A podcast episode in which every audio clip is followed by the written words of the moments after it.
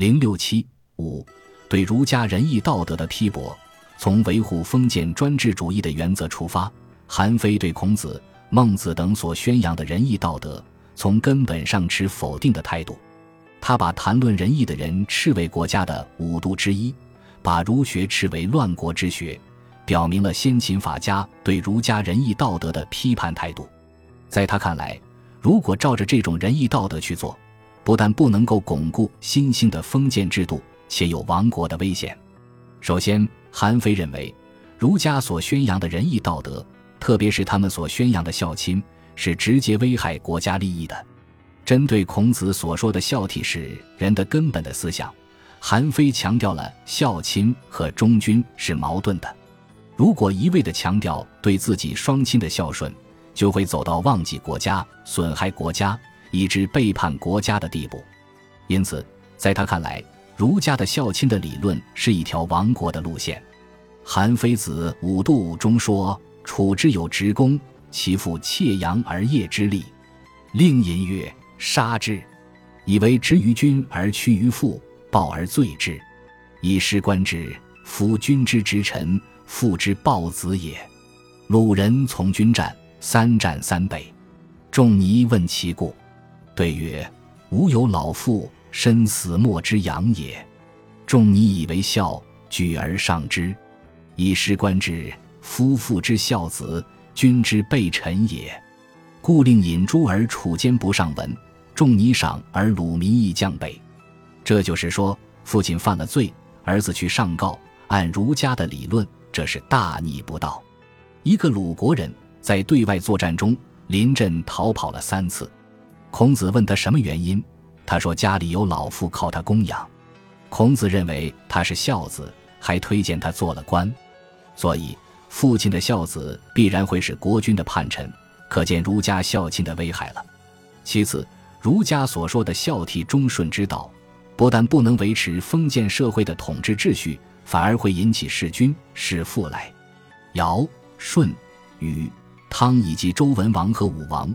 都被说成是一种能行仁义之道的榜样，可是尧实行禅让，把自己的君位让给了舜，而舜本来是尧的臣子，最后竟然成了君主，反而把自己的君主当成自己的臣子。汤、武原来都是人的臣子，最后竟然都以实行仁义的名义杀掉了自己的君主，而自立为国君，所以他们在口头上高唱仁义道德和孝悌忠信，实际上却都违反君臣之道。天下皆以孝悌忠顺之道为事也，而莫之察孝悌忠顺之道而审行之，是以天下乱；皆以尧舜之道为实而法之，是以有弑君、有取妇。尧舜汤武，或反君臣之义，乱后世之教者也。韩非子忠孝，韩非认为儒家的孝悌忠顺之道是乱世的根源。最后，在韩非看来。既然儒家所说的仁义，不但会造成犯上作乱，而且还要引起弑君屈父、窃国取家的后果，故至今为人子者有取其父之家，为人臣者有取其君之国者矣。韩非子忠孝，他认为父而让子，君而让臣，不是维护封建专制一统的理论，必须抛弃。韩非从封建专制主义的君主绝对权威出发，认为君臣、父子。夫妻之间不应该是什么仁义道德的关系，而应该是绝对的统治和被统治的关系。一方应具有绝对的权利，另一方只具有服从的义务。他说：“臣之所闻曰：臣是君，子是父，妻是夫，三者顺则天下治，三者逆则天下乱。此天下之常道也。明王贤臣而服役也，则人主虽不孝，臣不敢亲也。”韩非子忠孝，韩非把君臣、父子、夫妇这种绝对统治关系的确立看作是天下之常道。他认为，如果能够确立这种常道，就能达到人主虽不孝，臣不敢亲的政治目的。韩非的这一思想本来是反对儒家的仁义道德的，这种把君臣、父子、夫妇关系绝对化的思想，却又被汉代的儒家大师所改造。并做了进一步发挥，成为王道的三纲。由此可见，儒家和法家作为地主阶级的思想家，他们虽然在许多理论上是对立的，甚至持截然相反的观点，但由于他们的理论的最终目的都是为了维护封建社会的等级制度，所以他们又往往是彼此相通的。六法术是相结合的统治术，一个掌握了权力的君主，如何才能巩固自己的地位，驾驭自己的臣下，永远保持自己的绝对统治地位呢？韩非否认道德教化的作用，提出了所谓法术是相结合的统治术。韩非总结了以往法家的各种政治学说，并加以发展。在韩非以前，著名的法家商鞅最注重法，而申不害则注重术，申道更注重势。韩非则强调这三者的结合。对于维护统治者的权威来说，韩非很注重势。所谓势。也就是进行统治的权利。他说：“士者，圣众之资也。”韩非子八经是也叫威势，是一种由统治权所产生的力量。韩非在《韩非子人主》篇中说：“夫马之所以能任重引车至远道者，以金利也；万乘之主、千乘之君，所以治天下而争诸侯者，以其威势也。威势者。”人主之金力也，这就是说，正像马有金力方能引车至远道一样，君主只有靠威势才能保持统治。因此，对于当时存在的所谓大臣得威、左右善事的状况，他认为是国君的最大的威胁，是必须加以预防的。今大臣得威、左右善事，是人主失利，人主失利而能有国者，千无一人。虎豹之所以能胜人执百兽者，以其爪牙也。当时虎豹失其爪牙，则人必至之矣。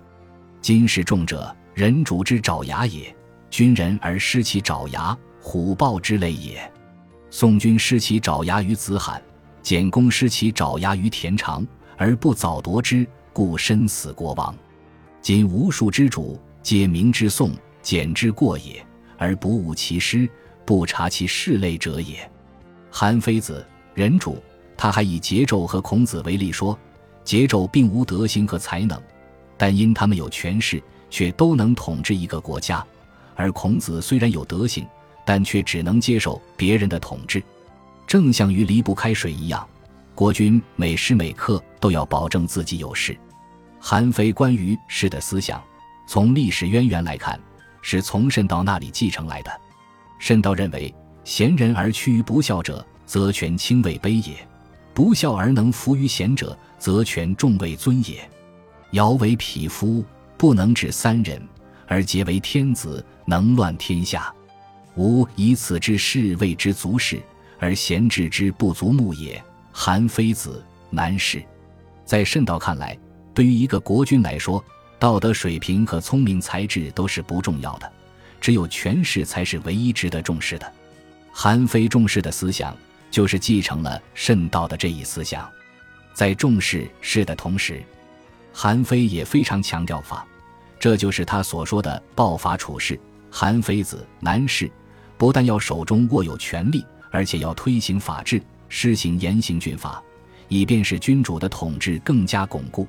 韩非说：“法者，县令助于官府，刑罚必于民心。”尚存乎慎法，而伐家乎奸令者也。此臣之所失也。君无术则弊于上，臣无法则乱于下。此不可一无，皆帝王之具也。韩非子定法，所谓法，就是统治者制定的法律、命令、规定。这一切都要由官府公布，使人们都能了解。凡遵守法令的就赏，违法的就罚。韩非从新兴地主阶级的立场和政治需要出发，强调法莫如显。韩非子南三认为法令要编著之图籍，设之于官府，而不之于百姓。同上，在法的内容上，韩非强调法不阿贵，绳不挠取。法之所加，知者弗能辞，勇者弗敢争。行过不避大臣，赏善不畏匹夫。韩非子。有度，不但如此，他还强调法律要根据时代的不同而变化，即法与时符。他反对复古，反对守旧，反对墨守成规。他说：“宋人有耕田者，田中有猪，兔走，触猪折颈而死。因是其累而守猪，既复得兔，兔不可复得，而身为宋国小。今欲以先王之政，指当世之民，皆守株之类也。”韩非子五度又说：“故治民无常，违法为治，法与时转则治，法与适宜则有功。”韩非子心度有了上面这三条。法要不知于百姓，法不阿贵，法与时转，就可以达到以罪受诛，人不愿上，以功受赏，臣不得君。韩非子外储说左下，国家就可以得志，君主的权力就可以保住了。此外，韩非也认为术对国君来说是很重要的，特别是君主驾驭臣下的技术。他说：“术者，因任而受官，循名而择时，操生杀之柄。”克群臣之能者也。韩非子定法，也就是说，所谓术是统治者任免、考核、承办乃至出死臣下的权术。这种权术是一种暗地里驾驭官吏的计谋，潜于重臣，只能藏于胸中，并要使臣下猜不到自己的想法。即所谓用术，则亲爱尽席墨之德文也。韩非子南三，这种所谓的术。实际上成了君主所使用的一种阴谋诡计，是用来巩固君主权力的。总之，在法术是三者之中，强调法治的思想具有很大的进步意义；是，则是强调政治权力的重要性；而术则完全成了一种统治的权术，在中国政治思想史中起着很坏的作用。七对韩非思想的评价。